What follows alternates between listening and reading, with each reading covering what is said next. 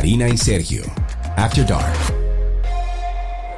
Hola, bienvenidos a Karina y Sergio After Dark y estamos siguiendo con esta serie que a ustedes les ha encantado, de Nadie nos explicó, todo eso que nadie nos explicó cuando éramos jóvenes, cuando éramos niños. Y viniendo del último episodio donde hablamos sobre la adolescencia, quisimos también enfocarnos en este episodio sobre lo que nadie nos explicó sobre la menstruación. Y quiero ver a Sergio hablando de este tema y desarrollando este tema. Yo he aprendido mucho con mi esposa y sobre todo por este proceso de in vitro que nosotros estamos sobrellevando. Eh, he aprendido mucho sobre esto. Y de hecho, este fue uno de los muchísimos temas que nos recomendaron los oyentes a través de redes sociales sobre aquellos temas que nadie nos explicó cuando somos eh, jóvenes, sobre todo para las jovencitas. O sea que este tema es popular. Karina. Y ciertamente la menstruación es un tema al que llegamos con muy poca información regularmente. Solo se nos dice del tema higiénico, pero muy poco se nos habla de cómo funciona todo este cambio en el cuerpo de las niñas, de las mujeres, y llegamos como sin saber mucho de qué se trata. Y no solo las mujeres, o sea, deben saber cómo funciona la menstruación. También nosotros los hombres debemos empaparnos y aprender como lo he hecho yo con mi esposa, sobre todo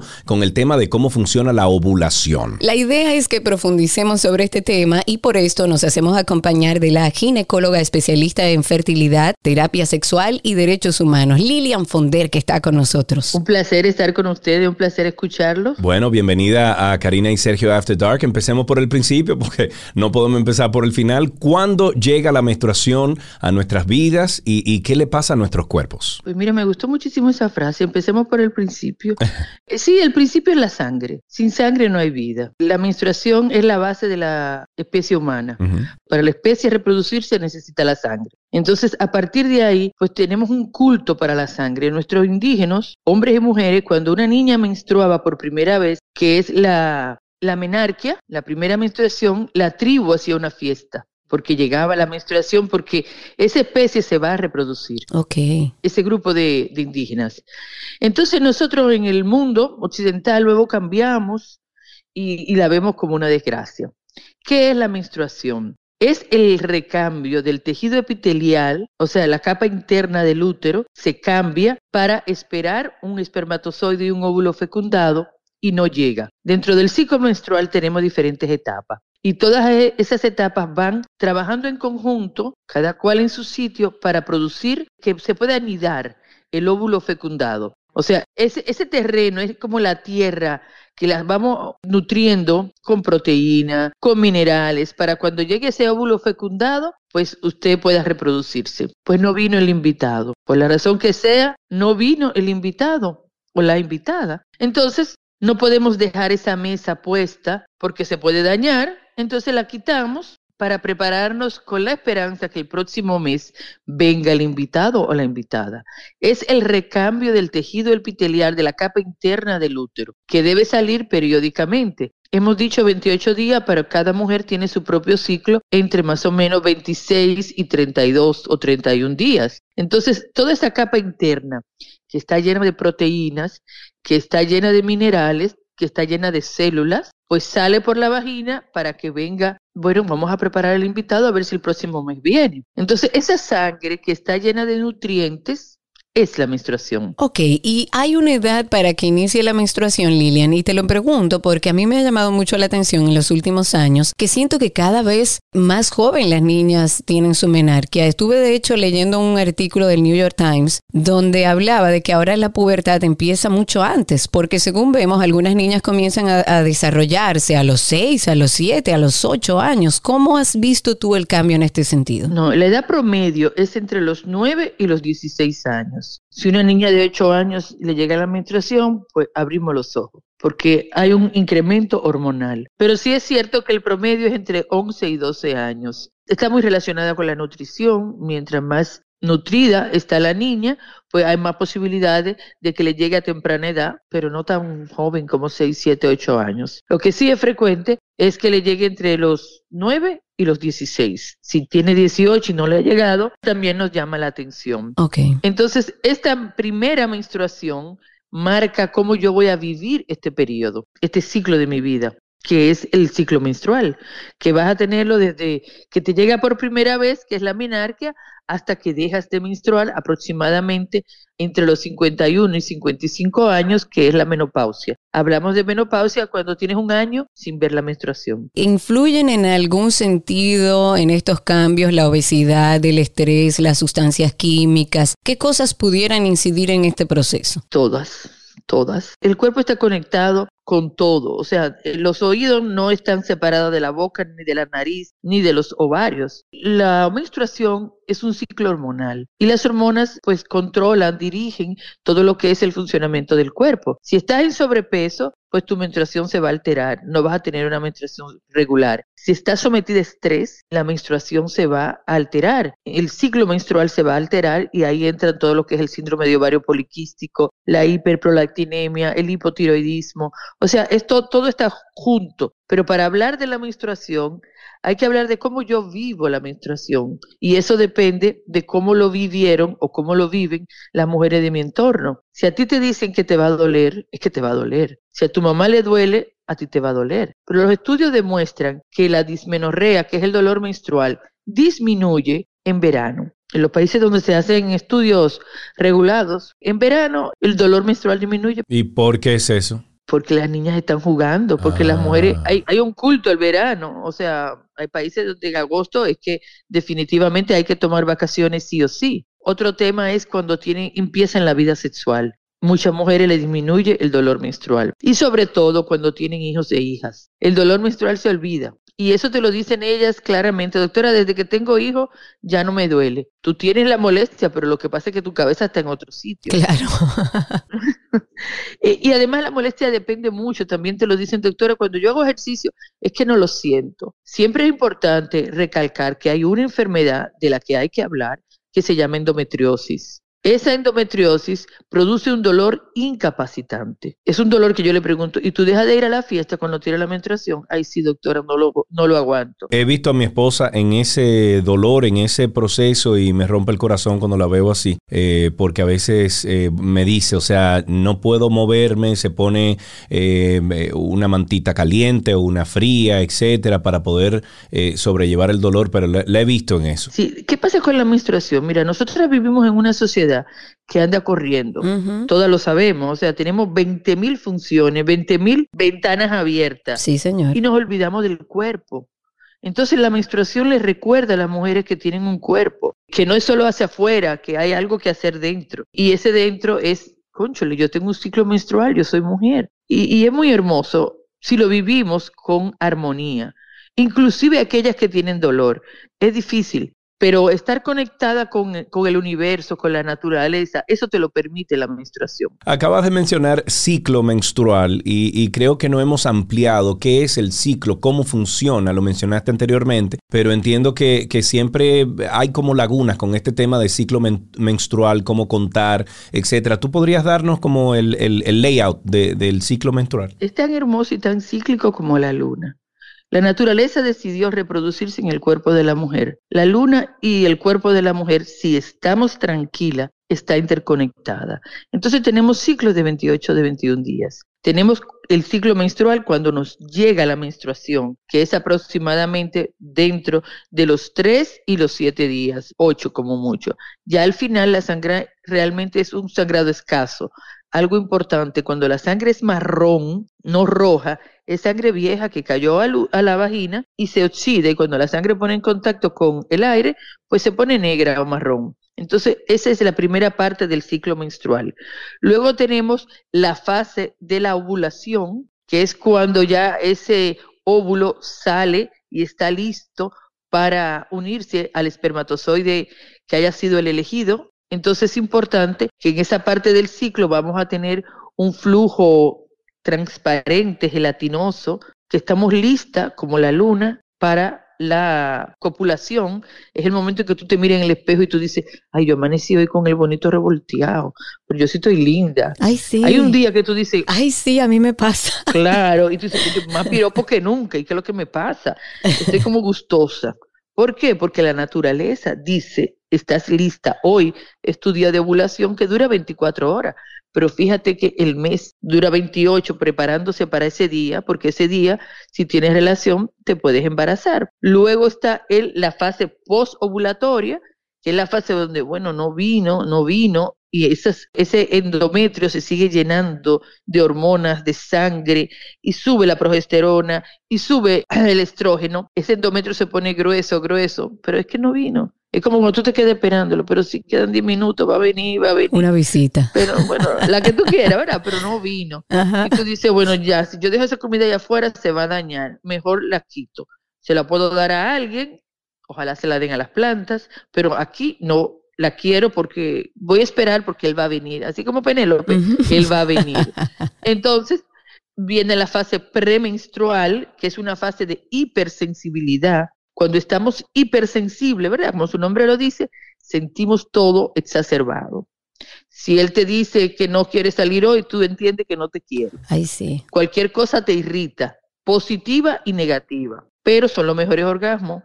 Los mejores orgasmos son en la fase lútea y en la fase premenstrual y en la fase de ovulación. Son los mejores orgasmos y las artistas pues tienen su mejor momento para producir. Sin embargo, solo hemos exacerbado lo negativo pero los orgasmos son fabulosos. Y te lo dicen la paciente, doctor, es que me pongo gustosa. Gustosa, como, así como en brasileño, gustosa. Ajá. Y luego viene la fase de, de la menstruación, son cuatro etapas la menstruación, la fase lútea y la fase premenstrual. O sea, son cuatro etapas. Okay. Es importante conocer cada etapa porque es como la luna. En cada etapa de la luna tú tienes una capacidad para exacerbada para algo o para no. Y luego, después de la menstruación, es una fase muy creativa tú te sientes, ya se me quitó la menstruación, estoy poderosa. La fase menstrual es una fase como de inversión. Realmente tú quieres estar contigo misma. No es el mejor momento para hacer los ejercicios de, de más intensidad. Hay mujeres que haciendo ejercicio olvidan la menstruación. Los estudios demuestran que las atletas, las atletas, cuando están menstruando, pues el dolor disminuye muchísimo. Porque ellas no están en eso. Claro, su cabeza no está en eso. Nosotros hicimos un ejercicio como de preguntarle a nuestros oyentes de Karina y Sergio After Dark algunos mitos que han escuchado, que le dijeron. Y vamos a aprovecharte que estás aquí, Lilian, para que tú nos digas si es falso o es verdadero este tipo de cosas que nos enviaron. Por ejemplo, que todos los ciclos menstruales son iguales. ¿Falso o verdadero? Falso de toda falsedad. Inclusive la mujer que vive como tú dices, en un sitio hermoso que solo oye los pajaritos. No, el ciclo menstrual depende de todo, depende cómo tú te sientes, depende cómo tú comas, depende cuándo sean tus expectativas. Si tú tienes una vida muy sedentaria, muy tranquila, pero no sedentaria porque tu cuerpo no se mueva, sino porque tu mente está tranquila, tú tienes todo resuelto, es probable, es probable que tu ciclo sea más veces el mismo. Pero no, o sea, un semáforo, un pique con un muchacho, un pique con el jefe, todo altera el ciclo menstrual. Una hartura que te dice de, comida chatarra, todo altera tu ciclo menstrual. Es que estamos conectados, no tenemos una parte por un lado y la otra por el otro. Somos un todo, somos un universo. Otro de los mitos, no se puede hacer ejercicio físico durante la menstruación. ¿Falso o verdadero? Falso. Cada mujer tiene su ritmo. Estamos primero hablando de mujeres que no tienen endometriosis, porque la endometriosis es incapacitante y eso siempre es bueno decirlo. Para ellas hay que hacer su excepción. Claro. Porque realmente es incapacitante.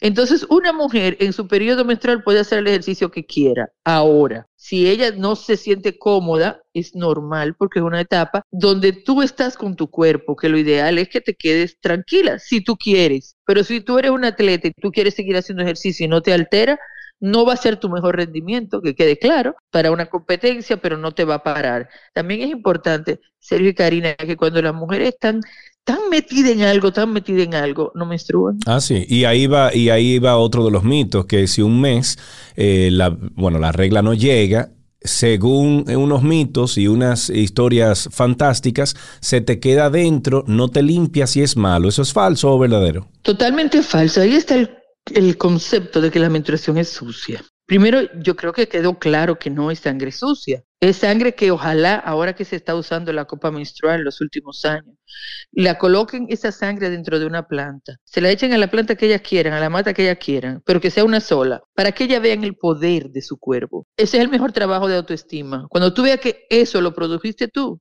tú te quedas loca, tú dices, pero Dios mío, la verdad es que yo soy súper poderosa. Ah, pero yo voy a hacer eso, Lilian. Sí, es así. Entonces no es sangre sucia. Ahora, cuando una mujer está en ovulatoria, que tiene su cabeza puesta en una competencia, en un examen, no ve la menstruación, o que está muy estresada cuando empezó COVID, que no sabíamos lo que era, muchas mujeres dejaron de menstruar esos meses, porque el cuerpo estaba en pánico, o sea, nos vamos a morir todo, la especie humana. Entonces, claro, tengo que utilizar toda mi reserva como organismo para cuidarme, para protegerme, no estoy para recibir visita. En este momento no se reciben visitas, entonces no menstruar por una razón específica no te va a hacer daño. Ahora, no es que tú puedes estar dejando de menstruar constantemente porque eso es un problema hormonal. Claro, lógico. Y uno último, si tienes periodos irregulares, ¿te costará quedar embarazada? ¿Falso o verdadero? Ese es eh, verdadero, pero te puedes quedar embarazada. Porque para menstruar de una manera regular es más fácil, porque tú no vas a saber qué día es tu ovulación. Eso no quiere decir que no te vayas a embarazar, pero no tan fácil como si fuera regular. Porque ya tú esperas, como si la visita llegara en cualquier momento. Hay comida, bueno, quizá, pero ¿y si no hay? Lo ideal es que llegue cuando haya comida, cuando haya comida. Pero la menstruación es maravillosa y ojalá que las niñas, digo las niñas porque de ella depende cómo van a vivir en el futuro la menstruación, empiecen a verla como algo para rendirle culto. Es la única, en televisión sangre menstrual, no se ve, a veces la pintan hasta de azul y no se habla, pero si es sangre de violencia la ponen y está muy bien. Se te da asco tu propio cuerpo, imagínate andar en un cuerpo que te da asco, que tú odias tu propio cuerpo cuando menstrua. Es difícil vivir así. Eso, eso hay que irlo cambiando desde pequeño y por eso hacemos este tipo de contenido. Eh, Lilian, para finalizar, eh, podemos decir entonces que la menopausia es la, el cierre de la menstruación, o sea, el, el, cierre de todo ese ciclo de la mujer, ¿no? Sí, un año después de no haber visto la menstruación, hablamos de menopausia y entonces entra el parque de diversión. Ok. el parque de, a mí me encanta Lilian. ¿Cómo, ¿Cómo se puede preparar una mujer al momento de, de ya saber que llegó ese momento en su vida? O prepararse que no hay susto, que no va a quedar acogida, que no viene más pamper, que no hay que llevar muchachos ya al colegio. O sea, hay que empezar a celebrar. Claro. Yo pienso de verdad que la vida es para celebrarla. La vida es para celebrarla. Entonces, cada etapa tiene su encanto. Entonces, las mujeres no tienen, la sangre es transversal a todas las mujeres, pero no en positivo, en negativo. Primero que tú quieres que te llegue porque ya a la amiguita le llegó todo el ciclo menstrual, desde el ciclo de vida reproductivo, desde premenstrual hasta la menopausia, quejándote de la menstruación. Y cuando se va, entonces añorándola.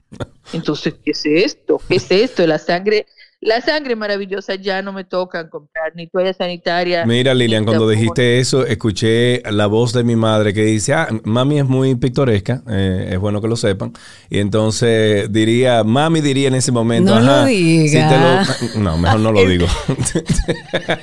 y si te lo llora. Eso mismo, así mismo es, pero así mismo. Tú solo tienes que ir a un baño de un colegio, como ella envuelven la toalla sanitaria o el tampón en un papel sanitario porque nadie puede ver que ella menstrua. Es como nadie puede saber que yo soy mujer, porque ser mujer es algo feo. Nadie puede saber que yo menstruo. Entonces vamos a celebrar la menstruación porque va a estar siempre con nosotras y fíjense que sin menstruación no hay vida. Tú que estás en un proceso de fertilización in vitro, tú no puedes poner a una mujer en un proceso de fertilización sin la menstruación. Hay que provocar la menstruación para que nos podamos reproducir y, caramba, y además para saber qué día que estamos en eso para, para celebrarlo. Finalmente, vamos a dejar algunos tips porque hablaste de, de que es importante que desde muy temprana edad hablemos con nuestras hijas. Algunos tips tanto para padres como para las madres y las niñas que ahora le está llegando la menstruación. ¿Cómo podemos ayudar a nuestras niñas a llevar este proceso de la forma en como tú lo hablas y de la forma más natural posible? Primero la madre o las mujeres del entorno tienen que vivirlo de una manera natural. Si ella entró al baño, si tus hijos entran al baño y tú estás menstruando, no pasa nada, que no se asuste la madre o la adulta porque la niña entró y ve la menstruación, porque no es sangre sucia. Es bueno que le cuentes de una manera positiva, hay muchos libros donde cuentan de una manera positiva lo que es la menstruación. No es un proceso de higiene, no es que está sucia, es que definitivamente tú no quieres que nadie lo vea. O sea, tú te vas a cuidar, pero no quiere decir esto que si un momento se te sale la menstruación, pues no se acabó el mundo, porque las niñas andan con miedo. Explícaselo de la manera más natural posible, porque ese va a ser su acompañante por muchos años, quizá más tiempo que el que tú vas a estar con tu hija. Entonces, sí es importante una buena alimentación, una alimentación rica en productos de la tierra. En la parte premenstrual, antes de llegar la menstruación, por los procesos hormonales te vas a inflamar un poco. Hay muchísimos alimentos que tienen diuréticos naturales, como el agua de coco, como la piña, como el pepino. Trata de que ingieran alimentos frescos y que vivan la menstruación como un proceso natural. Si tiene molestia, si tiene dolor, pues le puede dar un ibuprofeno lo puede comprar en la farmacia sin, tanto aquí como en Estados Unidos, sin prescripción médica. Entonces, vamos a vivir la menstruación como un proceso natural. Yo defiendo mucho la copa menstrual, primero porque es muy económica y la economía es importante. Además, es muy buena para el medio ambiente porque es una copa por 10 años. La puedes usar incluso sin haber iniciado tu vida sexual. Además, te permite conocer tu vagina, que para muchas mujeres esa es la gran desconocida. Entonces, cuando tú te pones una copa, tú puedes conocer tu vagina. Enséñale el valor de, de su cuerpo. Ojalá la puedan colocar esa sangre dentro de una planta, la que ustedes decidan, para que ella vea que no es sangre sucia, que es pura proteína. Cuando una mujer tiene un sangrado abundante, lo que le damos hierro. Entonces, vamos a venerar la sangre menstrual porque es la posibilidad de que tu hija de nietos o nietas. Claro. Entonces, claro. y eso, y entonces llega el momento donde ya eh, tú criaste a tu muchacho, entonces ahora vamos a, ¿cómo que dice tu mamá? Eh, eh, Mi mamá dice, ya yo crié, ahora lo que yo tengo es que disfrutar a mis nietos. Si ellos vienen aquí, exactamente, lo que ellos quieren. Ahora me toca consentir. Eso es muy importante. quitar las palabras, las palabras tienen poder. no hablar de higiene, porque tú higienizas algo sucio. No, esa sangre es vida. Claro, tú te la vas a quitar, no, no, no, no te va a poner la ropa que corra, porque en esta sociedad no se puede. Pero las palabras tienen poder, no hablemos de higiene. Higienizar, que el pene no se higieniza, el pene se lava. Por otra parte, la palabra manchado, ay, que yo tengo un manchado. Una mancha es algo sucio, no, es evidencia de que soy mujer. Yo soy mujer y tengo un cuerpo hermoso de mujer. ¿Qué les recomendaría? Mire, yo les recomiendo que inciten a sus hijas desde joven hacer algún ejercicio físico, a bailar, a participar en cualquier actividad física de su escuela, porque eso sí está demostrado científicamente, que las mujeres que hacen deporte, las que hacen ejercicio, tienen menos dolor menstrual. La vida sedentaria, el exceso de trabajo, de presión laboral y depresión familiar por el tema de multitasking o por mujeres asumir la maternidad sola, incrementa el dolor menstrual. Porque es que tú por ahí es que saca todo lo que tú sientes, todo tu dolor. Cuando tú estás de vacaciones, el dolor se va. Entonces eso tiene un mensaje. La niña lo dice muy claro, ay doctora, cuando nos vamos de vacaciones nunca me duele. Y yo la miro, repítelo, hasta que ella misma lo oigan, porque no se oyen muchas veces, nosotras mismas no nos escuchamos y nosotras mismas tenemos la solución de nuestra salud. El cuerpo dice, párale, y la menstruación te lo recuerda. Claro. Lilian, muchísimas gracias. Queríamos hablar sobre, sobre este tema un poco para sacarle como todos esos mitos y todas las cosas alrededor de un tema que tal como tú dices es completamente natural. Así que muchísimas gracias por permitirnos este tiempo para llevar info. Hay algo que quiero decir que no se me olvide, una sola cosita y perdóname, y se puede tener relaciones sexuales y es el mejor analgésico. Oh, teniendo la menstruación. Claro, porque cuando tú tienes un orgasmo esas endorfinas, llegan tanta sangre a la pelvis, olvídate del ah, dolor. muy bien, mira. Oh, ¿ves? Ya tienen la solución ahí, Sergio. Lilian, muchísimas gracias. Un placer. Se les quiere, gracias. Igualmente. Lilian, gracias, un beso, bye bye. Si quieres ponerte en contacto con Karina y Sergio After Dark, puedes escribirnos a infoafterdarkpodcast.gmail.com. Además, puedes seguirnos en Instagram, Karina y Sergio After Dark, Karina Larrauri y Sergio Carlo. A pesar de que muchos creemos conocer todos los detalles sobre la menstruación, hay detalles que se nos pasan. La menstruación puede variar de un ciclo a otro en cada mujer en cuanto a cantidad, apariencia, duración del sangrado, además de que en cada mujer puede manifestarse de distintas maneras. Esperemos que junto a nosotros hayan aprendido un poco sobre lo interesante que puede ser la menstruación. Yo he aprendido, mira como Lilia me corrigió ahí al final diciéndome que porque esté menstruando no significa que está fértil, o sea que aprendí algo hoy. Y yo aprendí que mis plantas van a crecer mucho. en la conducción de este episodio estamos Karina Larrauri y Sergio Carlo. Este contenido fue producido por Cindy Paulino y en la edición Raving Pineda. Karina y Sergio. After Dark.